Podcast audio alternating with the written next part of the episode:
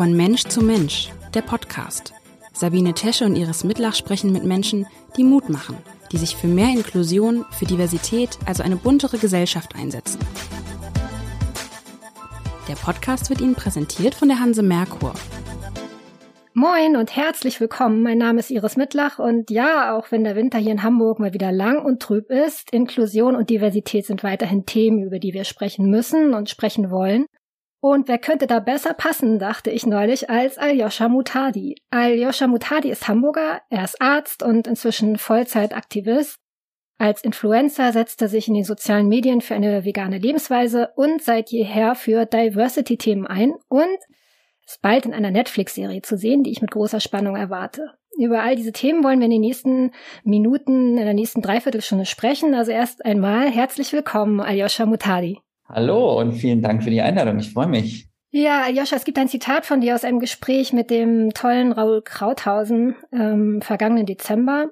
Hm, da sagtest du einen Satz, über den ich viel nachdenken musste. Ähm, obwohl ich das natürlich in ähnlicher Form schon mal so gehört habe, haben wir, glaube ich, alle, aber irgendwie klingt der sehr drastisch. Ähm, ich lese ihn nochmal vor. Ich bin oh. schwul geboren. ja, ich, ich bin schwul geboren. Ich, ich war es immer und bin dafür diskriminiert worden, weil die Gesellschaft mich so nicht will. Oder weil es nicht der Norm entspricht. Ich bin, ich muss dazu sagen, ähm, ja, Mutter eines kleinen Sohnes mit Behinderung, der wird bald sechs, und ich stelle mir halt oft die Frage, wann das beginnt. Also wann diese äh, das Bewusstsein dafür beginnt, dass man anders ist, ähm, dass man ausgegrenzt wird und ja, welche Momente das so sind. Also deshalb gleich die erste Frage, wie, wie hat es bei dir begonnen? Ähm, also erstmal zu der Aussage, die ich getätigt habe, ich stehe natürlich weiterhin dazu, das äh, ist aber vielleicht nochmal wichtig zu sagen, dass mein Empfinden so ist, ne? Also dass das, was nicht, dass die Gesellschaft mich nicht will, sondern dass mir das wieder gespiegelt wird. Also dass das, was mir in mir ausgelöst wird, ist, die Gesellschaft möchte mich nicht so, wie ich bin. Und das wurde mir mein Leben lang wiedergespiegelt oder es hat mir ein Bezug gefehlt dazu, dass man eben auch nicht der Norm entsprechen darf. Vielleicht ist das auch nochmal relevant hinzuzufügen. Also nicht einfach nur, dass ich, ich habe ja nicht nur negative Erfahrungen gemacht, sondern ich habe auch ganz, wir einfach ganz wenig Bezugspunkte gehabt von Menschen, die mir ähnlich waren oder die mir gespiegelt haben, Ayosha, es ist okay, dass du anders bist, es ist okay, dass du so fühlst, wie du fühlst. Ne? Und ich glaube, das kann man ja auf alles andere auch äh, übertragen. Ob es jetzt Menschen mit Behinderung sind oder ähm, äh, queer Topics oder, ne? also Sichtbarkeit ist einfach enorm wichtig. Ähm, und wann das angefangen hat, es ist schwierig. Ne? Also ich, ich meine, als ich, äh, also quasi in meiner Kindheit gab es ja Social Media noch nicht. Äh, und das heißt, ich, ich weiß nur, dass ich immer wieder Momente hatte, in denen ich ähm, mich anders gefühlt habe und in denen, denen äh, also ich das weiß auf jeden Fall, dass es im Kindergarten schon angefangen hat. Und da, das so sind aber nur so ganz kleine, ja, ja, das sind aber nur so ganz kleine Bruchteile, in denen ich mich immer so ein bisschen anders gefühlt habe und dann Mädchen, äh, Mädchen genannt wurde oder sowas, was Leute, ne, dass Kinder mich Mädchen genannt haben. Das wurde aber tendenziell in der Grundschule mehr. Und dann im, im Gymnasium oder beziehungsweise dann nach der Grundschule äh, ist es halt tendenziell eher so dieses groß, also dieses geht es dann eher Richtung Mobbing. Dann ist es eher so dieses, ne, ähm, du machst Ballett und du bist doch schwul und so, weiß ich nicht, diese typischen Sachen. Das ist jetzt auch echt lange her. Ähm, also ich kann, ich kann den Zeitpunkt nicht nennen, als es angefangen hat. Ich weiß, dass es sehr früh angefangen hat. Äh, und ich weiß, dass man das am Anfang verdrängt und ich weiß auch, dass man am Anfang sehr viel die Fehler auch bei sich sucht und das Gefühl hat, ich bin halt falsch. Also das Problem liegt bei mir und nicht bei den Menschen, die mir die Schuld geben, weil irgendwie haben sie ja vielleicht auch recht. Weißt du, was ich meine? Also ja. Also es ist halt leider, leider äh, auch ein bisschen so, dass man, oder mir zumindest und vielen äh, anderen Menschen auch so ein bisschen die, die Vorbildfunktion fehlt und dadurch man das Gefühl hat, naja, ich bin halt auch wirklich anders und es ist halt auch wirklich irgendwas komisch mit mir und vielleicht ist da auch was dran dann. Äh, und das Selbstbewusstsein und die Sichtbarkeit, die man eigentlich bräuchte, haben halt gefehlt. Deswegen hoffe ich halt jetzt, dass wir durch Social Media und durch alle Möglichkeiten, durch Podcasts, egal wie, einfach darüber sprechen und das Thema normalisieren, ein Bewusstsein dafür schaffen, bei Menschen, die eben das Privileg haben, nicht davon betroffen zu sein. Also das Privileg bedeutet, dass sie selbst sich nie mit dem Thema äh, schwul zu sein, trans zu sein, ähm, eine Behinderung zu haben. All diese Sachen, die man ausblenden kann, sind ja im Endeffekt ein Privileg, mit dem man sich nicht beschäftigen muss. Und wenn wir darüber sprechen und den Menschen ein Bewusstsein dafür schaffen, sie dafür sensibilisieren, dann glaube ich, ähm, können wir es schaffen, mehr Empathie und mehr Verständnis für andere Lebensrealitäten aufzubauen. Das ist ja auch die große, die große Chance, die ich in Social Media sehe. Also abgesehen von vielen anderen, wo es ganz bestimmt nicht nicht unproblematisch ist, sagen wir mal so. Also, aber da sehe ich auch eine riesengroße Chance, einfach ähm, dadurch, dass man erstmal anonym auch beitreten kann, Menschen zu sehen, die dir sagen, hey, du bist einer von uns, du bist einer von vielen, äh, fühl dich irgendwie, fühl dich nicht ausgegrenzt. Absolut. Also für mich ist Social Media so ein, ich weiß nicht, wie heißt das nochmal, zweischneidiges Messer? Ein mhm. zweischneidiges, mhm. ja, das? Schwert, ist das richtig? Ja, ja. Schwert, meine ich doch. potato, potato.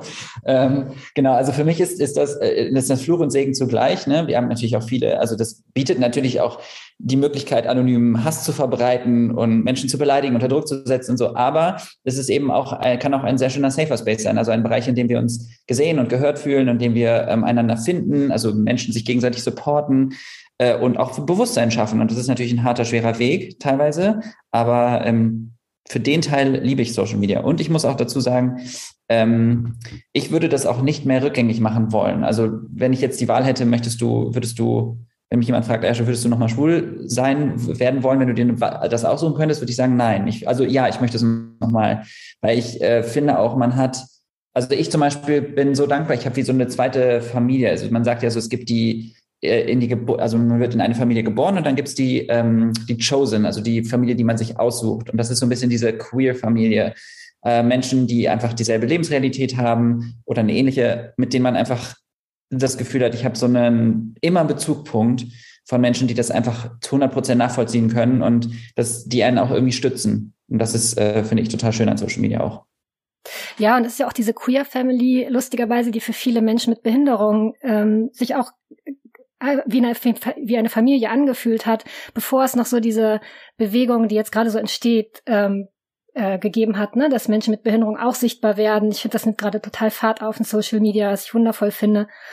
Und die dann gesagt haben, sie waren irgendwie beim Christopher Street Day und hatten den besten Tag ihres Lebens. Ne? Eine Freundin von mir im Rollstuhl, ich weiß nicht, vor 15 Jahren oder so, war halt hier in Hamburg dabei und dachte, es war so egal, wer ich bin, dass ich einen Rollstuhl habe und sich einfach äh, so vom, also gefühlt so aufgenommen also geliebt gefühlt hat. Ne? Ich glaube auch, dass, ähm, dass wenn man selber irgendwie die Erfahrung gemacht hat, ausgegrenzt zu werden, basierend auf einer Eigenschaft, egal was es am Ende ist, ne? also ob du jetzt irgendeine andere Hautfarbe, eine andere Religion, eine andere, ähm, also eine Behinderung hast oder ne, eine Sache, die der gesellschaftlichen Norm nicht entspricht, und wenn du das kennst und du weißt, wie es sich anfühlt, basierend darauf ausgegrenzt zu werden oder Diskriminierung zu erfahren, dann hast du automatisch, die meisten zumindest ähm, meiner Erfahrung nach, mehr Verständnis ähm, für andere Lebensrealitäten. Also es fällt einem, glaube ich, leichter, ähm, sich da rein zu versetzen oder das zumindest zu verstehen, würde ich jetzt einfach mal sagen. Ähm, so war es zumindest bei mir. Also ich habe dann äh, angefangen hat es dann mit Bewusstsein bei mir, ne? also einfach darüber nachdenken, das Verstehen, wie es überhaupt bei mir war, also erstmal das selber realisieren. Und dann fängt man noch zu verstehen, hey, ähm, anderen Menschen geht es in anderen Bereichen genauso. Und es gibt halt auch mehrfach diskriminierte Menschen, die, die eine, die vielleicht queer sind, eine Behinderung haben äh, und schwarz sind. Ähm, weißt du, also das, es gibt einfach, äh, und, und dann versteht man so ein bisschen, ähm, dass die Problematik aber auch gleichzeitig hilft es einem, sich mehr vielleicht dafür einzusetzen und Verständnis dafür aufzubauen und anderen vielleicht auch noch ein bisschen mehr Stütze zu sein und ein Verbündeter oder eine Verbündete zu sein. Ist das auch eine Stärke, die man entwickelt? Dieses, zum einen, die sich, also sich selbst, mit sich so, sich so ehrlich mit sich selbst zu beschäftigen und ähm, einzusehen, dass man der Mensch ist, der man einfach ist. Und dann auf der anderen Seite dadurch Fähigkeiten entwickelt zu haben, die einem Leben ja auch weiterbringen. Also Empathie und ist das, siehst du das so? 100, äh, also 100 Prozent. Ich würde, also ich glaube, dass, dass ich, dass ich gezwungen wurde, mich sehr viel mit mir selbst auseinanderzusetzen. Dann kann natürlich auch sein, dass es Menschen gibt, die das einfach ganz doll verdrängen. Äh, weiß ich, ich kann jetzt nur für meine, für meine Erfahrung sprechen. Und meine Erfahrung war, dass ich mich extrem viel mit mir selbst auseinandergesetzt habe, mit meinen Gefühlen, mit all dem, was mit mir passiert ist. Und ähm, das hat mich sehr weitergebracht. Aber natürlich muss ich auch sagen, habe ich sehr viele beschissene Erfahrungen gemacht, sehr viele negative Erfahrungen gemacht. Äh, und ich frage mich manchmal, ob das alles sein muss. Also, ne, es ist so ein bisschen dieses, äh, wenn, es gibt ja so diese Sprüche, dein Trauma hat dich stärker gemacht. Äh, und ich denke mir so, ja, mein Trauma hat auch einfach ein Trauma verursacht. Also es wäre halt einfach schön, wenn ich das Ganze auch ohne geschafft hätte. Ähm, es gab viele schwierige Zeiten in meinem Leben und irgendwie haben alle diese schwierigen Zeiten auch etwas Gutes gehabt. Aber trotzdem würde ich jetzt im Nachhinein nicht sagen, ja, ich hätte die gerne wieder. Ähm, oder ich fand es toll, dass das passiert ist. Ich bin dankbar, dass ich etwas Positives daraus mitgenommen habe. Und dass ich mich mit mir selbst auseinandergesetzt habe und mich das irgendwie vorangebracht hat, aber ich hätte auch sehr gut darauf verzichten können. also nicht, nicht darauf, schlauer zu werden, aber auf das Traum, auf die, auf die scheiß Erfahrung oder auf das äh, diskriminiert werden. Und es hat ja trotzdem auch äh, was nachhaltig mit mir negativ verändert. Also ich habe ein ganz verzerrtes äh, Bild von mir selbst und ich glaube, ich weiß nicht, äh, ob du da auch Bezug zu hast mit deinem Sohn. Ähm, ich weiß nicht, wie alt dein Sohn ist. Der wird jetzt sechs. Okay, also der ist, ist jetzt noch in der Kita. Ja. ja.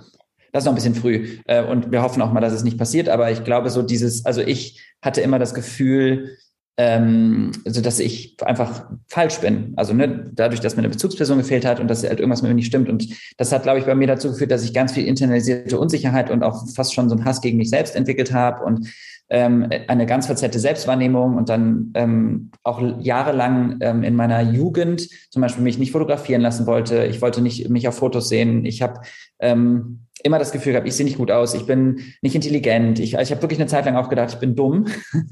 ähm, ich bin immer in den Raum reingegangen und bin davon ausgegangen, dass alle Menschen, die da sind, sowieso jetzt irgendwie alles besser können, die sind erfolgreicher, die sind besser, die sehen besser aus, die sind schlauer.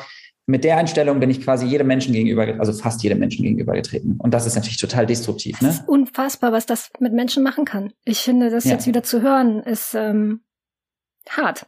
Ich, ich sehe das, also äh, ja, ähm, Tim wird erst sechs. Ähm, ich sehe natürlich trotzdem schon, wenn wir hier irgendwie. Oh, Entschuldigung. Wer ist denn das mein bitte? Hund. Hey, es hat niemand geklingelt. Es, hey, hörst du auf? Ich mache einen Podcast. Vielleicht hat er noch kein Frühstück oder so. Der hatte schon Frühstück, aber der, mich, der ärgert mich jetzt, weil wenn ich ihm sage, na, er soll das nicht machen, dann ich schmeiß gleich was nach dir, Henry. Henry. Sorry. Kein Problem. du, glaube ich, rausschneiden kannst du natürlich auch drin lassen, aber. Ja, das gehört irgendwie auch dazu. Ähm, und wir waren jetzt auch wieder eine Woche in so einem Hotel. Wir haben diese Corona-Auszeit für Familien gemacht. Und da waren halt auch viele Familien mit Kindern. Und dann ist man halt in den Speisesaal rein. Und die Kinder haben aufgehört zu spielen und haben Tim angestarrt. Und da kommt dann auch kein Hallo. Und ja, also klar, ähm, das sind halt Kinder, die benehmen sich so, wie sie es in dem Moment halt fühlen. Die gucken erstmal, weil sie es nicht kennen. Aber natürlich ist es hart. Es ist jedes Mal hart. Weil sie es nicht kennen, ne? Aber das ist ja auch genau der Punkt, weil sie ja. es nicht kennen. Und das ist ja, das, daraus entsteht das ja dann. Und Stimmt. das ist genau das Ding. Wir, wir müssen anfangen, dass Menschen das kennen und sehen und verstehen und dass das normal ist. Und dass, wenn Menschen ähm, im Rollstuhl, wenn wir Menschen im Rollstuhl sehen, dass wir nicht glotzen und irgendwie das Gefühl haben, wir müssen jetzt irgendwas sagen oder wir hören auf zu reden. Wenn wir Menschen oder wenn zwei Männer sehen, die sich äh, küssen auf der Straße oder Händchen halten, dass wir da nicht hingucken und denken, oh, guck mal, ähm, ob es jetzt positiv oder negativ gemeint ist, aber das ist ja dieses Othering, also dieses ähm, jemandem, einem Menschen signalisieren, du bist anders gerade, deswegen gucke ich. Das kann positiv oder negativ gemeint sein. Die Intention dahinter ist erstmal zweitrangig. Ne? Das ist ein bisschen ähm, ich weiß, dass Menschen immer dazu neigen, so, ja, aber das meinte ich doch positiv. Ich wollte doch eigentlich nur, ich finde das ja toll, wenn, wenn, wenn ich das sehe und ich möchte das unterstützen und ich möchte denen vielleicht ein gutes Gefühl geben. Aber du, was, das erste, was du, das, das, was du erstmal machst, ist den Menschen das Gefühl zu geben, anders zu sein. Hm, auch wenn die Intention eine gute dahinter war, kann man ja nicht in den Kopf gucken und du kannst die Situation nicht verstehen und vielleicht möchtest du auch einfach gerade nicht angeguckt werden. Es ist manchmal auch einfach schön, unsichtbar sein zu können und dazugehören zu können zu dieser Mehrheitsgesellschaft und sich einfach mal fühlen, frei fühlen, äh, frei fühlen zu können. Und ähm, das, ja, ich, äh, ich würde mir einfach wünschen, dass Menschen das so ein bisschen verstehen und auch da müssen wir darüber sprechen. Ich mache da keinen Vorwurf draus. Ich habe das ja früher auch gemacht oder ich würde sogar vielleicht sagen, dass ich es unterbewusst immer noch manchmal mache. Wir alle haben das ja internalisiert. Ähm, aber ich äh, finde, so eine ganz gute Analogie dazu ist immer, äh, wenn ich dir, ich kann dir über den Fuß fahren mit dem Fahrrad absichtlich und ich kann aus Versehen dir über den Fuß fahren. Beide Male tut dein Fuß weh und du fühlst dich irgendwie verletzt. Das eine Mal habe ich es mit Absicht gemacht, das andere Mal habe ich es aus Versehen gemacht, wollte dir aber gar nicht wehtun. Ähm, und das ist so ein bisschen dieses Gefühl, was man bekommt. Also ja, es ist gut, dass du mir nicht absichtlich beim Fuß gefahren bist, aber es tut halt trotzdem weh. Es ist trotzdem ein unschönes Gefühl. Und das andere Mal war es halt absichtlich und dann würde ich dir sagen, du bist ein Arsch. Darf, darf man das hier sagen? ja, man muss. ähm, Joscha, du bist ja Arzt. Ähm, du hast lange Zeit als Anästhesist äh, auch in Krankenhäusern gearbeitet ähm, und hast dich irgendwann entschieden, nur noch in Anführungsstrichen Aktivist zu sein, dich voll, also dich selbstständig zu machen, dich voll darauf zu konzentrieren. War das für dich ein harter Cut oder war das einfach ein logischer Schritt? Mm, also Und wann ist, war das eigentlich? ich habe es sogar richtig gar nicht nachvollziehen können, wann, wann du. Äh, letztes Jahr, also 2000, nehmen wir ganz kurz, jetzt ist ja schon 2000, nur kurz überlegen. Jetzt ist 2022. War es 2021? Ich glaube schon. Im April 2021, ja, letztes Jahr, also 2021 im April war mein letzter Monat. Ähm, das hat, also ich habe mit Veganes Ungesund, also dem YouTube-Kanal damals angefangen, also dann die aktivistische Arbeit zu machen. Und da habe ich dann immer irgendwann gesagt, ich möchte auf jeden Fall meinen Facharzt noch machen. Und wenn wir den haben, oder wenn ich den habe, wenn wir den haben, wenn ich den habe, dann äh, würde ich gerne Fulltime-Aktivismus machen, sofern ich das kann, finanziell und ja. Dann äh, kam irgendwann diese Netflix-Sache dazu. Also das, die Anfrage kam halt irgendwann und als ich dann die definitive Zusage bekommen habe, äh, das war vorletztes Jahr, also Dezember 2020, also kurz vorher, äh, da habe ich dann gesagt, okay, dafür muss ich jetzt auf jeden Fall kündigen, weil ich muss mir Zeit nehmen für die Dreharbeiten und das ist eigentlich auch eine gute Chance, jetzt mal zu sagen, ich mache einen Cut. Ähm, und es, natürlich ist es immer schwierig, so eine sichere, so einen, so einen sicheren Arbeitsplatz zu verlassen. Aber ich wusste auch, dass ich jederzeit zurück kann. Und ich glaube, es tut auch gut, mal so einen Schritt zu wagen. Ähm, ich bin noch nicht so alt und ich habe das Gefühl, man hat, man, man wägt sich viel zu oft in diesem Gefühl von Sicherheit und ich, ich muss hier meine, ich weiß nicht, das ist vielleicht auch ein deutsches Ding, dass wir immer so denken, wir müssen alles so nach Plan A machen und das muss so laufen. Der Lebenslauf muss straight sein und da Wir leben gefühlt ja. nur für die Zukunft und dafür, wie wir, äh, für, um uns irgendwie abzusichern, falls irgendwas passiert. Ähm, und das ist natürlich auch klar, ich sage aus meiner, ich sage das aus einer sehr privilegierten Perspektive, weil natürlich nicht, hat nicht jeder die Möglichkeit zu sagen, ich höre jetzt auf. Ähm, das ist mir schon klar. Ähm, da habe ich, da genieße ich ein sehr großes Privileg, aber ich hatte das und ich habe es genutzt. Also ich habe äh, das halt einfach genutzt und gesagt, ich möchte das jetzt ausprobieren. Und mir hat das immer sehr viel gegeben. Also das, was wir jetzt online, oder was ich jetzt online mache, macht mir sehr viel Spaß. Das ist auch sehr, sehr belastend, aber es macht auch Spaß. Und es ist so ein krasser Kontrast zu meinem Krankenhausalltag in dem ich einfach so eine krasse Struktur hatte und genau wusste, ich gehe jetzt zum Spätdienst, äh, ich bin abends wieder zu Hause, dann äh, schlafe ich, dann habe ich einen Tag frei, dann gehe ich wieder zum Nachtdienst äh, und hatte da meine klaren Aufgaben, habe monatlich mein festes Gehalt bekommen. Ne? Es war alles irgendwie so safe und aber auch viel, also so ein richtig krasser Kontrast mit Notfallmedizin und äh, Notfallversorgung und Blut und was weiß ich, was alles passiert bei der Arbeit. Und dann gehst du nach Hause und es ist Alltag. Und jetzt ist es halt einfach so Kamera, äh, mein Gesicht in die Kamera halten, Kooperation machen, über Dinge aufklären, äh, E-Mails beantworten. Es ist halt schon ein sehr krasser Kontrast. Und den wolltest du des Kontrasts willen oder weil dich noch was anderes triggert? Also ist es tatsächlich die Lust an der, Ver äh, an, nee, ja, okay, de deine Lust an der Veränderung und Lust selber was zu verändern, etwas zu bewegen? Hm, ich glaube, also es, ich glaube, ich habe damals immer gedacht, ich, ich muss Medizin studieren und ich muss Arzt werden. Das ist so mein Werdegang. Äh, weil, also meine Eltern sind beides Ärzte, also Arzt und Ärztin, und ähm, ich habe das immer so gedacht, das ist mein Werdegang, so da gehöre ich halt hin in, in die Nische. Habe mir aber nie Gedanken darüber gemacht, dass vielleicht auch andere Dinge für mich in Frage kommen, dass ich vielleicht kreativ bin, dass ich vielleicht ähm, auch noch andere Sachen kann. Da sind wir wieder bei dem Thema, dass ich mir das nicht zutraue. Ähm, das ist bis heute so. Also ich habe immer auch jetzt die, die Trennung von vegan ist ungesund. Natürlich macht man sich am Anfang Gedanken, wir waren jetzt immer zu zweit, vielleicht mochten die mich ja nur, weil wir zu zweit waren. Vielleicht mögen die mich alleine ja gar nicht mehr. Natürlich schießen mir die Gedanken durch den Kopf. Natürlich denke ich dann auch, kriege ich das überhaupt alleine hin, obwohl ich sowieso bei, auch bei uns ähm, die, die meisten Inhalte selber gemacht habe, weil Gordon äh, eine Firma hat und ich habe sowieso schon da die meisten Dinge inhaltlich gemacht. Ähm, und deswegen, ich, ja, es war vor allem auch äh, der, also das einfach dieser, ich weiß, ich kann es gar nicht erklären, aber es war einfach was, wo ich gesagt habe, ich, mir macht das total viel Spaß und vielleicht auch so diese Challenge irgendwie, ähm, dass ich gemerkt habe, ich kann das irgendwie und mir macht das auch Spaß und ich möchte auch für bestimmte Themen brenne ich halt einfach. Ich merke, dass mich Dinge bei Instagram belastet haben und über die möchte ich auf jeden Fall sprechen. Und das ist zum Beispiel auch so Authentizität, also Ehrlichkeit, äh, dass Menschen wie ich auch selber ähm, echt Probleme mit Instagram hatten, das zu konsumieren. Also als konsumierender Mensch, weil ich immer so dachte, die sind alle immer irgendwie gut gelaunt, das ist alles immer tippitoppi, die sehen immer toll aus, die äh, machen alles immer richtig, die äh, haben immer nur gute Stimmung, die sind irgendwie am Reisen äh, und ich habe dann immer so gedacht, krass, mir geht's heute richtig kacke, dann gucke ich mir die Stories an, dann fühle ich mich danach noch mieser, weil ich das Gefühl habe, alle sind immer so toll. Mm, und dann habe ich irgendwann mal angefangen, einfach darüber zu sprechen, dass ich halt auch mal einen Scheißtag habe und dass es mir manchmal auch schlecht geht. Und da kam so viel Resonanz, so, so viel Resonanz. Dann sind wir wieder beim Thema Sichtbarkeit für Themen, ne? weil ich gemerkt habe, Menschen fühlen sich auf einmal gesehen und gehört und waren so, ich bin so froh, dass du gesagt hast, dass es dir schlecht geht. Es tut mir gerade so gut, das zu hören. Und ähm, das ja, hat mich dann irgendwie total vorangebracht. Und natürlich auch die Netflix-Sache. Ne? Das ist natürlich auch ein riesen Lebenstraum, der in mir in Erfüllung gegangen ist, von dem ich auch gar nicht gedacht hätte, dass sowas überhaupt mal passiert. Aber ja. Ja, im März bist du zu sehen. Als einziger Hamburger, glaube ich. Im, ne? 9. 9. März. 9. Ja. März, Queer Eye Germany.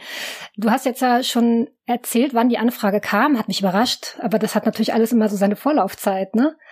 Ähm, nee, also die Anfrage kam ja noch viel, viel früher. Das, was ich gerade erzählt habe im Dezember, das war die Zusage. Ah, oh Gott. Die ja. Anfrage kam, oh, lass mich kurz überlegen, 2019 im okay sowas um, um September rum. Ich kann das nicht mehr genau. Es kann August, September, Oktober. Ich weiß, ich, pff, lange Wo du noch voll im Krankenhaustrott äh, warst du. Voll. Nur, mhm. ja, genau. Und ich hatte auch echt, also ich hatte auch, wir hatten, ich hatte privat, nicht privat. Ich hatte Business, ne, lass es mich Business-Probleme nennen. Oder es ging mir auf jeden Fall mental nicht so gut.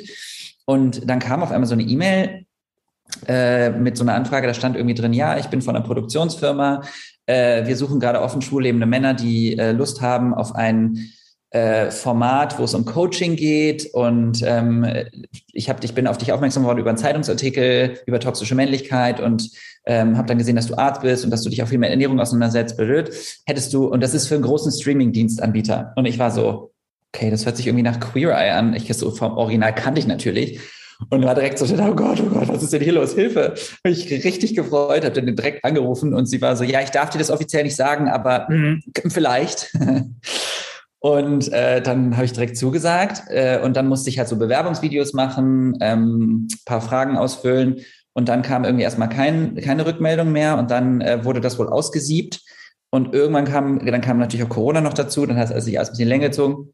Dann kam irgendwann nochmal eine Rückmeldung, hey, du bist jetzt in den Top 20 äh, wir würden jetzt tatsächlich ein richtiges Casting machen, einen kompletten Drehtag in Köln und laden dich dazu ein. Ähm, ähm, ich glaube sogar 10. oder 11. August 2009, nee, jetzt kann ja gar nicht sein, 2020 muss das dann gewesen sein, ja, 2020. Und äh, da war ich dann bei diesem Dreh, ich war halt unfassbar aufgeregt. Und auch da kann ich dir wieder sagen, habe ich gedacht, die sind alle besser als ich und ich krieg das eh nicht. So, ich habe ich hab sogar abends noch eine, eine, eine, Nachricht geschrieben an, ähm, an einen Freund von mir, der hat gesagt, so, ich glaube, ich schaffe das nicht. Die sind alle, so, die haben, die sind so toll. Und äh, dann, ja, hat es aber doch geklappt. dann kam mal die Zusage im Dezember. Ja, Wahnsinn. Es ist ein sehr hartnäckiges Gefühl. Ich kenne das leider auch. Und wahrscheinlich muss man sich auch ein bisschen damit anfreunden. Es wird ja, also so ganz kriegt man es wahrscheinlich, egal wie erfolgreich man ist, so ganz wird man es wahrscheinlich wegbekommen. Nee, aber immer wieder dran erinnern. Ich glaube, äh, Bewusstsein äh, bedeutet auch, also Bewusstsein für Thema schaffen bedeutet auch, sich immer wieder an die eigenen Muster zu erinnern. Also ich, ähm, deswegen kann ich auch nur empfehlen, eine Therapie zu machen und sich mit sich selbst auseinanderzusetzen, weil man lernt einfach über sich selbst. Und ich weiß, inzwischen, warum ich bestimmte Dinge tue und manchmal erkenne ich sie dann, manchmal mache ich sie und merke es halt nicht. Aber die Wahrscheinlichkeit, dass man es erkennt, ist halt einfach höher, wenn man sich damit auseinandersetzt. Und dann kann man sich sagen, ah, da war gerade wieder meine innere Stimme, die mir gesagt hat, ich bin nicht gut genug. Und dann ähm, kann man das versuchen irgendwie zu äh, anzugehen und zu sagen, na, das stimmt jetzt aber gar nicht, die lügt mich jetzt ja an. Wie waren denn die Dreharbeiten für dich? Unglaublich. Also war richtig krass. Ich meine, ich bin ja gewohnt, ich, ich bin ja im Endeffekt gewohnt, vor der Kamera zu sein, aber das kann man nicht vergleichen, weil ich habe hier eine Kamera bei mir im Wohnzimmer aufgestellt und mich hingesetzt. Mm, und da war es halt so ein, das ist ja eine richtig große professionelle Produktion gewesen ähm, mit so vielen tollen Menschen. Und das war tatsächlich ein, ein, wie so ein richtiger Safer Space. Also Safer Space bedeutet ein, ein Ort, an dem Menschen waren, die mir eine Sicherheit vermittelt haben, wo ich zum Beispiel mit einem Mann hätte Händchen halten rumlaufen können und keiner hätte sich umgedreht. Also das meine ich, so dieses Gefühl, einfach der Norm zu entsprechen. Ähm, und das war eine super, super schöne und krasse und intensive Erfahrung. Und wir haben mit ganz vielen tollen Menschen auch gearbeitet. Also wir, das ist ja auch so ein Coaching-Format, wo wir mit so äh, AlltagsheldInnen arbeiten, die ganz viel geleistet haben und sich vielleicht so ein bisschen verloren haben. Und dann geht es darum, so ein bisschen den ähm, wieder den, den sie auf den richtigen Weg oder den kleinen Anstupser zu geben, den sie eigentlich sowieso noch in sich haben und ähm, das waren tolle Menschen. Dann die, die Fabs, also meine neue queere Family, das war total toll. Aber auch alle Menschen hinter der Kamera und so. Es war einfach eine super schöne Erfahrung, sehr intensiv, hat mich, glaube ich, auch sehr verändert, also zum Positiven. Ich habe mich sehr viel mit mir selbst auseinandergesetzt wieder, habe auch wieder gemerkt nach, ich meine, wie alt war ich, als wir gedreht haben? 33, 32, 33, glaube ich.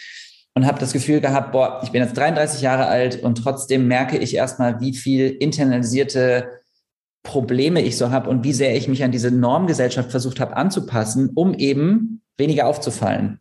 Also ich habe halt so viele Sachen in mir drin und ich weiß gar nicht, ob das nur bei einem schwulen Mann jetzt so ist oder ob das auch bei vielen anderen Menschen so ist, die sich versuchen, dieser Mehrheitsgesellschaft einfach anzupassen, um weniger anzuecken, weil das halt so die Norm ist. Aber viele, glaube ich, würden Dinge gar nicht ausprobieren. Dass ein Mann zum Beispiel auch einfach mal feminin sein darf, ohne dabei gleich schwul sein zu müssen oder umgekehrt. Ne? Also einfach, dass wir so in krassen äh, Schubladen und Klischees denken ähm, toxische Männlichkeit, dass Männer das Gefühl haben, wir müssen, müssen tough sein, wir müssen stark sein, wir dürfen niemals irgendwie feminine Dinge machen, wir dürfen nicht nach Hilfe fragen, wir müssen grillen, wir müssen Fleisch essen, wir müssen all diese, diese Dinge, die dazu führen, dass Männer eine höhere Depressions- und Suizidrate haben, dass wir weniger nach Hilfe fragen, Therapien äh, machen. Ähm, auch Frauen leiden natürlich unter toxischer Männlichkeit, weil Männer dann irgendwann auch gewaltbereiter sind und all diese Dinge ähm, ja, und das ist mir selber auch bewusst geworden, dass auch ich total das internalisiert habe. Und das war einfach eine sehr, sehr schöne Erfahrung. Und man lernt, glaube ich, nie aus. Wie lange haben die gedauert, die Dreharbeiten? Wie, lange bist du quasi in dieser Familie gewesen? Oh, lass mich kurz überlegen. Wir haben angefangen im Mai und aufgehört im September. Also es war äh, einfach, weil ähm, ja, es gab quasi einmal so, so eine Art, ja, so, so ein, wie nennt man das denn? Äh, ein Stolpersteinchen auf dem Weg bei den Dreharbeiten. Und dadurch hat sich das ein bisschen gezogen, aber am Ende ist alles super geworden.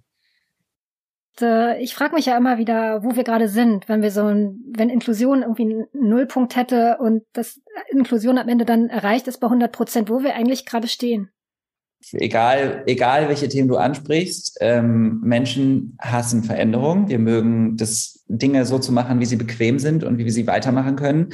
Und es gibt einen schönen Spruch von einem äh, Arzt aus England, der gesagt hat, we love to hear good things about our bad habits. Das ist natürlich jetzt ein bisschen überspitzt, aber wir mögen es, gute Nachrichten über unsere schlechten Gewohnheiten zu hören. Also wenn jemand in den Zeitungen äh, wie damals zum Beispiel sagt, Rauchen ist gar nicht so schädlich oder ein Glas Wein abends ist gesund oder ja, wir können ruhig weiter Fleisch und Steak essen, das ist gar nicht so schlimm. Das lieben wir, weil dann müssen wir nichts ändern. Dann können wir weitermachen und je höher du in dieser Privilegienpyramide gehst, ne, also bedeutet, je mehr Privilegien du genießt, also im Endeffekt weißer, heterosexueller, cis-Mann, able-bodied, also keine Behinderung, ähm, vielleicht noch äh, wohlhabend, äh, gebildet, all diese Dinge, das bedeutet, du musst dich mit ganz, ganz vielen Themen nie auseinandersetzen in deinem Leben. Das heißt nicht, dass du es leicht in deinem Leben hattest, das möchte ich damit nicht sagen, sondern nur, dass diese ganzen Themen kein Thema in deinem Leben sind. Und das bedeutet, wenn auf einmal jemand kommt mit Gendern und jetzt äh, vegan und Fleisch und Klima und ähm, Frauengleichberechtigung und Queer Topics, dann ist es so, wow, wow, wow, wow, wo kommt das jetzt auf einmal alles her?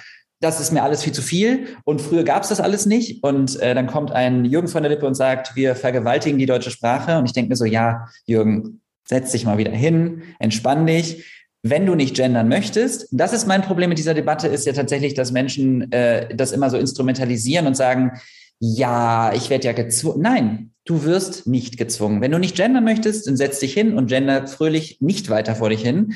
Alle anderen Menschen, die sich dafür einsetzen möchten und sagen möchten, Sprache, Veränderung, das ist bei weitem alles nicht perfekt, wie es ist. Ich glaube, das hat auch noch niemand behauptet. Das ist ein Work in Progress, ne? also auf jeden Fall.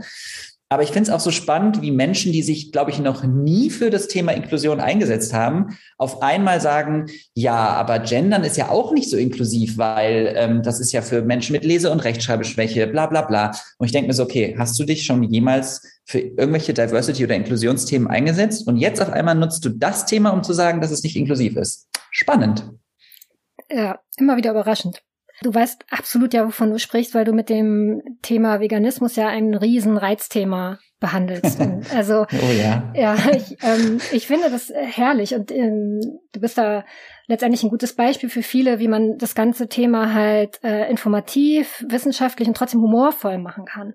Also ist das ist das wirklich eine oder sagen wir, welche welche Mischung hast du für dich selber entdeckt? Also ich muss dazu sagen, ich, ähm, ich war am Anfang ganz anders. Ich war wirklich sehr aggressiv. Ich war wütend. Ich war, glaube ich, das, was man einen militanten Veganer nennt. Und so wie man, wie man ne, das Vorurteil hat, eines militanten Veganers. Ich war wütend auf die Welt, ich war wütend auf alle, die sich tierische Produkte gekauft haben, ähm, obwohl ich selber 26 Jahre meines Lebens jeden Tag nur Fleisch gegessen habe und es war mir wirklich egal. Ähm, und ich verstehe aber beide Seiten. Ich weiß auch, was in mir vorgegangen ist. Und ich glaube, es hat mir sehr geholfen, auch diese Seiten zu verstehen, sowohl die Menschen, die sehr wütend sind auf die Welt, als auch die Menschen, die gar nichts damit am Hut haben. Ähm, und zwei Dinge, die ich dabei total wichtig finde. Das erste ist, ähm, als ich vegan geworden bin, hatte ich mir Videos angeguckt zur Massentierhaltung und ich habe wirklich stundenlang geheult und ich habe nicht greifen können, wie grausam das ist und wie, also wir alle wissen, dass diese Tiere getötet werden. Aber das zu sehen und das zu hören in den Videos und dann sich zu überlegen, boah, dass ich dafür, dass ich einen Schnitzel fünf Minuten mittags esse, echt jetzt? Und es gibt inzwischen ja sogar Alternativen, die wir nicht mal bräuchten, aber es gibt welche. Ähm, und dann äh, habe ich das Gefühl gehabt, ich spreche Menschen darauf an, sag denen das und habe dann aber erwartet, die verstehen das sofort und ändern das sofort. Weil sie genau dasselbe spüren wie du und richtig, auch diese Traurigkeit. Was natürlich dann, hm, okay. absurd ist und nicht funktioniert, weil äh, wir alle haben unterschiedliche Lebensrealitäten und ähm, das funktioniert so nicht. Und dieses, das hat mir irgendwann also man verzweifelt daran, man denkt sich, da ist so, da ist so das Gewalt und, und wir leben, wir sind so privilegiert, wir haben so viele Möglichkeiten, warum machst du das denn nicht? Aber selber dann mal zu reflektieren, zu überlegen, naja, du hast es ja auch nicht gemacht, Aljoscha, selber. Ähm, du hast selber lange Zeit gebraucht, umzustellen. Und Veränderung ist schwer und Essen ist ein sehr integraler Bestandteil unseres Alltags. Wir essen dreimal am Tag. Wir sind, äh, wir, es ist völlig normalisiert, dass wir tierische Produkte essen. Die sind überall drin. Die Werbung ist äh, überall und alles sagt uns, hey, tierische Produkte gehören zum Alltag, zur Gesellschaft, zur Kultur, zur Tradition, zu allem, Mehrwerte, all diese Ideen, die wir im Kopf haben. Und ähm, was mir sehr geholfen hat, war für mich zu verstehen, ähm, dass man, dass man so ein bisschen lernen muss zu akzeptieren, bei sich zu bleiben. Und ich kann niemanden, das kannst du aufs Gendern beziehen oder auf alle anderen Themen, ich kann niemanden zwingen, etwas zu tun. Ich kann niemanden zwingen, inklusiv zu sein. Ich kann niemanden zwingen, äh, keine Ahnung, ähm, vegan zu leben. Ich kann niemanden zwingen, nachhaltig zu leben. Ich kann Menschen auf die Thematik hinweisen. Ich kann versuchen, ein Bewusstsein dafür zu schaffen. Ich kann mein Bestes tun, mich dafür einzusetzen. Wenn diese Person sich umdreht und sagt, ich gehe jetzt äh, First Class nach äh, Dubai fliegen und kaufe mir dann Schnitzel, dann ist das so. Dann muss ich das akzeptieren. Äh, und das hat mir enorm geholfen. Das zu verstehen, es ist nicht mein Problem und es ist nicht meine Aufgabe, ein strukturelles Problem alleine zu lösen ich bin Teil, ich kann Teil der Lösung sein und kann Teil versuchen, das ganze System auseinanderzubröckeln und ähm, Menschen zu erreichen, die, die bereit sind, sich zu verändern und die Lust haben, so wie ich das damals war, aber auch lange gebraucht habe. Und es ist wichtig, sich selber nicht irgendwie auf so ein, so ein, so ein äh, Podest zu setzen und sagen, ja, ich habe mache ja schon alles richtig und ich, ich habe jetzt die Weisheit mit Löffeln gefressen, weil das habe ich nicht. Ähm, Menschen das Gefühl zu geben, ich bin jetzt was Besseres, ne? Also so ich, komm jetzt mal, steig jetzt mal mit auf, ich mache das hier alles eh schon alles richtig. Ja, das hat mir sehr geholfen. Also tatsächlich einfach zu akzeptieren, äh, ich werde, ich möchte Teil dieser Veränderung sein, aber ich werde nicht alle erreichen. Und das ist nun mal Richtig. einfach so. Okay. Ja, das, das, das ist total schwer. Also, und es ist auch unfair. Ne? Also es ist unfair, weil es gibt immer Menschen, die darunter leiden. Und die, die Mehrheitsgesellschaft, die, ähm, die quasi die Privilegien genießt, nicht diskriminiert zu werden oder die Tiere, also die Tiere zum Beispiel, äh, auch beim Thema Veganismus, die haben keine Wahl. Die werden jeden Tag geschlachtet, die leben in der Hölle. Egal, ob ich jetzt heute einen Schnitzel esse oder nicht. So, das bleibt erstmal so. Und das muss ich auch akzeptieren. Wie erreiche ich es also, dass andere Menschen das besser verstehen? Erreiche ich das, indem ich sie anbrülle und ihnen Vorwürfe mache und sage, ihr seid scheiße, jetzt macht das mal? Oder versuche ich das freundlich zu machen, nett zu machen? Versuche ich den Menschen klarzumachen, hey, das ist ein brutales System wir haben seit 30, 40, 50 Jahren, je nachdem wie alte Person ist, hast du gelernt, dass das normal ist, dass es Teil deines Alltags ist. Das muss man jetzt erstmal wieder verlernen. Und ähm, genauso, wenn ich, wenn ich jemanden über sage, hey, das, was du gerade gesagt hast, ist homophob, dann sagt die Person vielleicht, ja, ist mir doch egal, dann muss ich das, also, ne, dann, dann muss ich das in gewisser Weise akzeptieren. Ich kann mich zwar distanzieren, aber die Person kann halt theoretisch weitermachen. Das heißt, die, das, du hast immer, du bist immer in, in einer beschisseneren Situation, weil du akzeptieren musst, dass andere Menschen Macht über dich haben, in gewisser Weise. In einem strukturellen, ne, kaputten System. Ja, das stelle ich mir gerade schwierig vor. Ja, total. Weil ich glaube ich da, ich bin da noch ein paar Stufen hinter dir. Ähm, weil ich nämlich sehe, dass, weil diese Gesellschaft einfach voller Barrieren ist und nicht inklusiv, ähm, dass wir dadurch als Familie auf jeden Fall strukturelle Nachteile haben. Wir haben weniger Zeit für viele Dinge. Ich habe weniger Zeit, mich auszuruhen, zum Beispiel, weil ich in meiner Freizeit noch pflege. Und ich habe dadurch einfach auch Nachteile im Vergleich mit Kollegen, KollegInnen, die halt einfach diesen Nachteil nicht haben. Und ich habe nicht das Gefühl, dass es irgendein System gibt, was uns schützt. Und da ähm, habe ich natürlich so den Anspruch, glaube ich, und da bin ich noch bei dieser Wut so ein bisschen, seht ihr das denn nicht? Das geht doch, das geht doch so nicht weiter. Und, und, das ist äh, übrigens auch total gut. Also ich will, dir das auch gar nicht absprechen. Also mir hat auch zum Beispiel diese Wut, die Frage ist, wie, wie nutze ich das? Ne? Also wie nutzt du diese Wut, die du hast, ähm, ohne dabei destruktiv auf dich selbst zu sein, weil das bringt dich nicht voran. Also es wird, äh, das ist auch ein Prozess, der super schwierig ist. Genau, das habe ich auch gemerkt und ähm, ich mache das jetzt seit sechs Jahren. Und die ersten drei Jahre war ich super destruktiv mir selbst gegenüber und wütend und wütend auf die Welt. Und es kommt auch immer mal wieder hoch. Ich kann das auch nicht ganz wegzaubern. Aber wie kannst du diese Wut nutzen und ähm, sinnvoll nutzen, um bestmöglich für dich, deine Gesundheit und deine Familie da zu sein, ohne dabei, ähm, also die quasi das versuch, zu verstehen oder zu äh, wollen, dass du jetzt die Lösung für alles auf einmal findest und dass sich morgen alles ändert, weil das wird es nicht und das müssen wir akzeptieren. Ähm, so beschissen das ist für Betroffene, ähm, was nicht bedeutet, dass wir uns nicht konsequent weiter dafür aussprechen. Ne? Also ich will damit nicht sagen, wir sollen uns zurücklehnen. Ganz im Gegenteil, die Politik und die Gesellschaft muss sich ändern.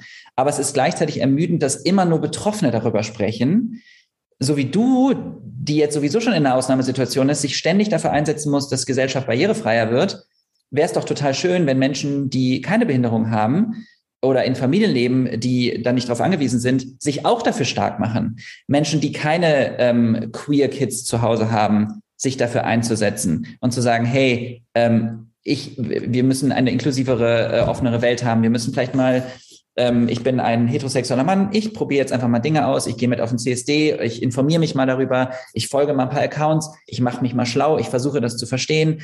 Ähm, oder wie du eben meintest, Raul Krauthausen, der macht super viel Aufklärungsarbeit. Ich folge diesem Account, ich versuche zu verstehen, was bei Menschen mit Behinderung im Alltag so passiert, was ist mit Menschen, die taub sind, die blind sind. Ähm, und so kann, kann sich was verändern. Aber dafür müssen wir leider wieder die Kraft aufbringen. Und da sind wir aber wieder beim Thema mentale Gesundheit. Du musst halt immer auch auf dich selbst aufpassen, weil sonst kannst du halt irgendwann niemand mehr helfen, ne? Ja, und offensichtlich verstehen, wie langsam Veränderung passiert. Ja, ja. Das muss man sich natürlich bewusst machen, das stimmt.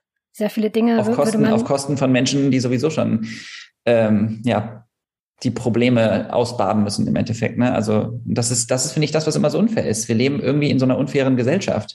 Und ich genieße schon viele Privilegien, aber trotzdem denke ich mir oft so, immer sind es dieselben Menschen, die sich dafür aussprechen müssen. Und ähm, dann muss man mit Menschen übers Gendern diskutieren, die noch nie in ihrem Leben sich damit auseinandersetzen mussten. Noch nie das Gefühl haben, ich bin davon. Und auch, es gibt natürlich auch Frauen oder äh, die dann sagen, ja, mir ist das egal, ich fühle mich da auch mit angesprochen.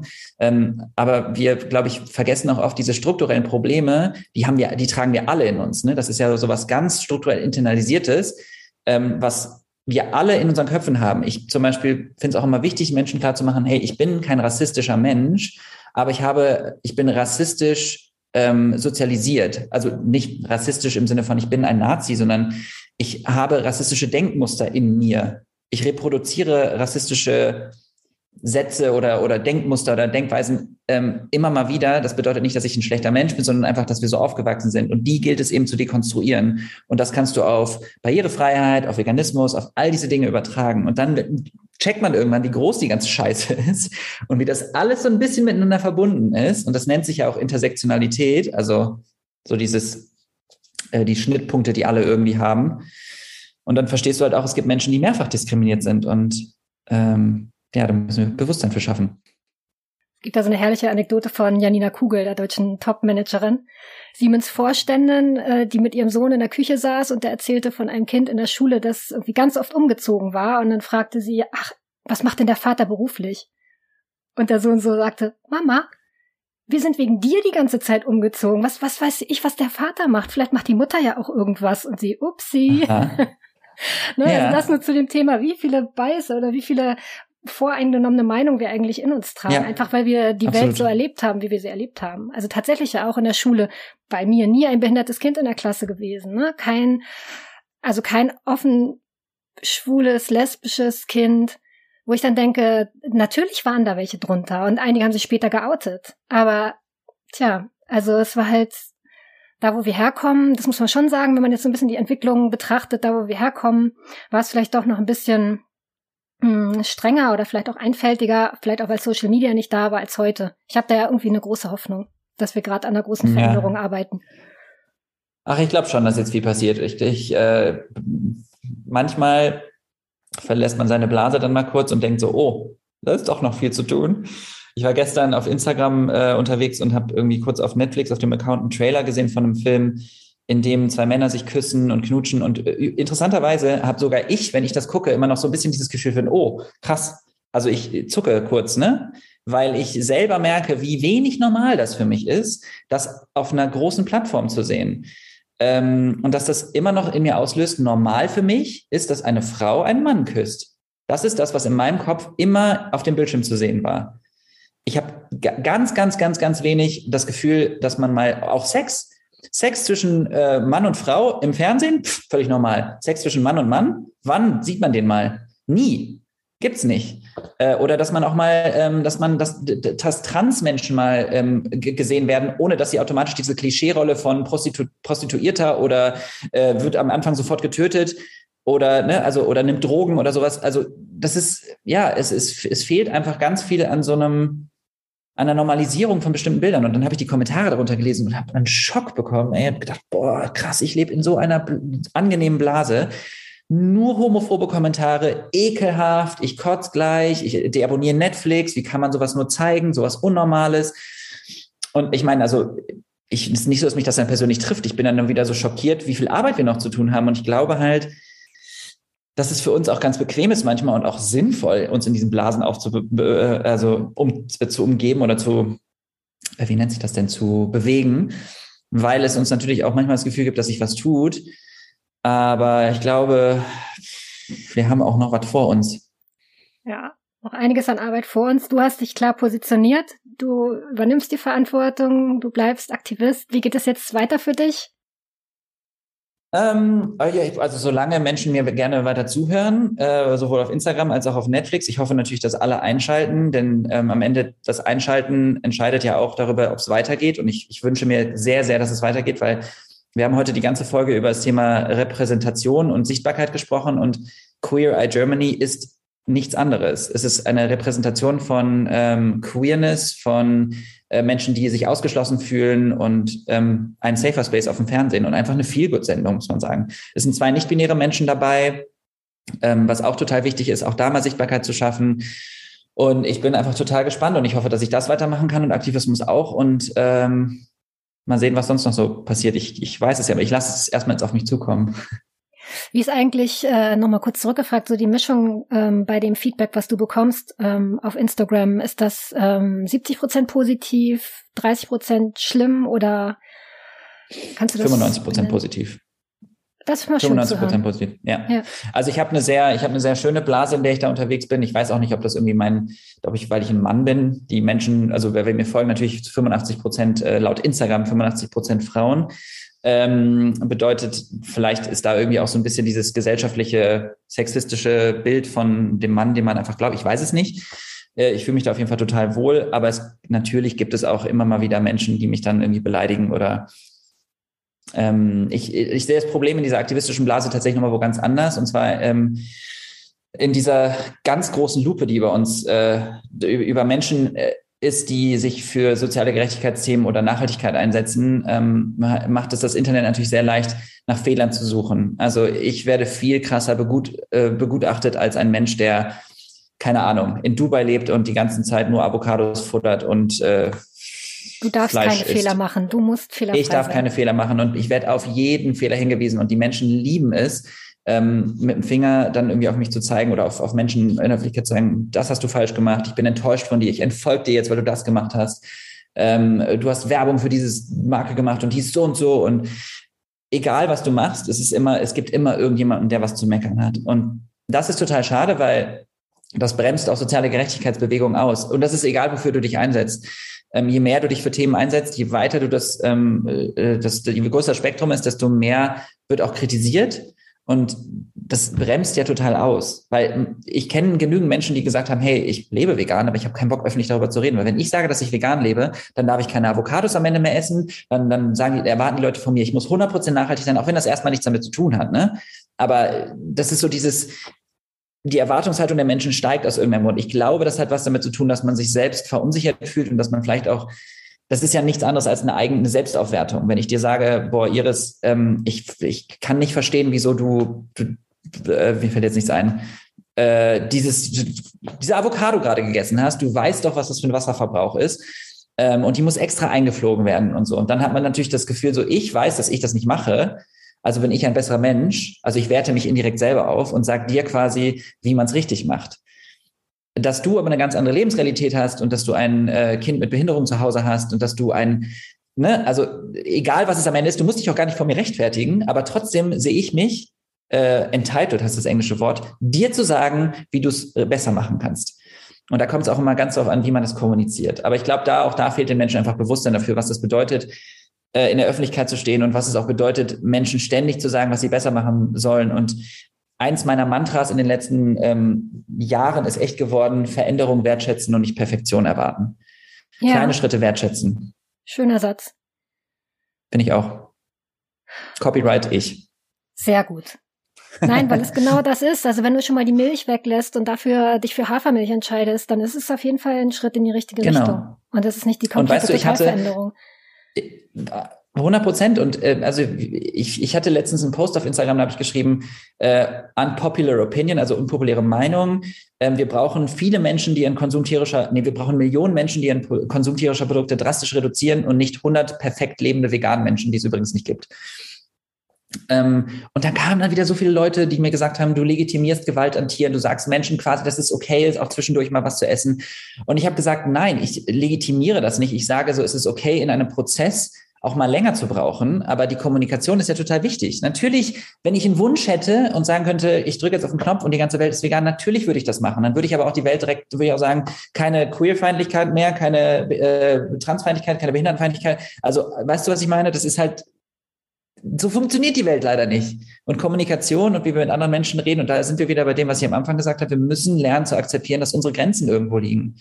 Und wenn wir Menschen anbrüllen und ihnen sagen, ihr seid Mörder, weil ihr gerade irgendwie das und das gemacht habt, dann wer verändert sich dann? Wer denkt sich ja, jetzt wo du sagst, jetzt wo du mich gerade so anbrüllst und Mörder beleidigst, ich glaube, jetzt lebe ich vegan. Ja. Das also funktioniert also, nicht. Ich glaube, dass man auch inzwischen da sehr überfordert ist, weil es einfach so vieles gibt, was man richtig machen möchte. Genau. Und am genau. Ende vielleicht am Ende des Tages der Frust so groß ist, es wieder nicht geschafft zu haben, dass es kein positiv, dass es kein positives Gefühl am Ende ergibt. Und es gibt ja trotzdem auch noch, weißt du, wir haben Corona, es, es gibt genügend andere Dinge, die uns beschäftigen, plus die privaten Dinge, plus mentale Dinge. Ähm, ich, ich würde mir einfach wünschen, dass wir so ein bisschen Menschen versuchen, auch Spaß daran zu vermitteln und etwas Positives und zeigen, hey, wenn es um das Thema Veganismus geht, das kann auch Spaß machen, deine Küche mal neu zu entdecken, ähm, ein cooles Bewusstsein dafür zu bekommen, dass du, also ich zum Beispiel damals richtig Spaß daran gehabt zu wissen, ich kaufe mir jetzt Lebensmittel, für die kein Tier oder indirekt kein Tier gestorben ist ähm, ich sage indirekt, weil natürlich bei jeder Produktion von, von, von Lebensmitteln sterben auch Tiere, ne, Mäuse oder sowas. Ähm, ja, manche sind da sehr erbsenzählerisch, deswegen sage ich das extra nochmal. Äh, und, und mir hat das so viel Spaß gemacht und dann irgendwie auf einmal die Küche neu zu entdecken und zu experimentieren. Oh, Mandelmus kann man richtig gut als Sahneersatz nehmen und ist auch dazu noch gesünder und ähm, keine Ahnung, dann verschiedene Milchsorten ausprobiert. Ähm, und das hat so viel Spaß gemacht. Ich bin da mit einem positiven Mindset rangegangen, ähm, mit einem negativen an andere Menschen dann. Aber ich will damit nur sagen, wenn man das schafft zu vermitteln, auch bei anderen Themen und den Menschen nicht das Gefühl gibt, ihr seid eh nicht nie genug und ihr macht's eh nie richtig, wo ist dann die Motivation weiterzumachen? Ja. Aljoscha, ich habe eine Menge gelernt, vor allen Dingen, wie ich ähm, selber weiter an der Veränderung mitarbeiten kann und dabei meinen Humor nicht verliere und meinen Positivismus letztendlich. Das brauchen wir, glaube ich, alle in diesen Zeiten sehr, sehr viel. Also ja. ganz, ähm, ganz herzlichen Dank für das Gespräch und sehr, für die sehr Zeit, gerne. Danke die du dir genommen Einladung. hast. Hat und auch echt Spaß gemacht, muss ich sagen. Ich hoffe, den Zuhörenden hat es auch Spaß gemacht. Das hoffe ich auch immer, jedes Mal. wir sehen dich Anfang März bei Netflix und hören weiter von dir und sehen viel von dir auf den sozialen Medien. Ich freue mich. Ja, ich freue mich auch sehr. Folgt mir auch gerne auf Instagram, wenn ihr Lust habt. Äh, Aljoscha heiße ich da. Aljoscha Unterstrich. Der Unterstrich ist leider, da gibt es jemanden, der heißt so wie ich, deswegen heiße ich leider noch Aljoscha unterstrich. Aljoscha unterstrich mit SH auch nur, ne? Mit SH, genau, ja. ja. Stimmt. Alles Gute dir. Danke dir. Tschüss. Tschüss. Dieser Podcast wurde Ihnen präsentiert von der Hanse Merkur. Weitere Podcasts vom Hamburger Abendblatt finden Sie unter abendblatt.de slash podcast. Hier finden Sie auch alle aktuellen Podcast-Themen und unseren neuen Podcast-Newsletter.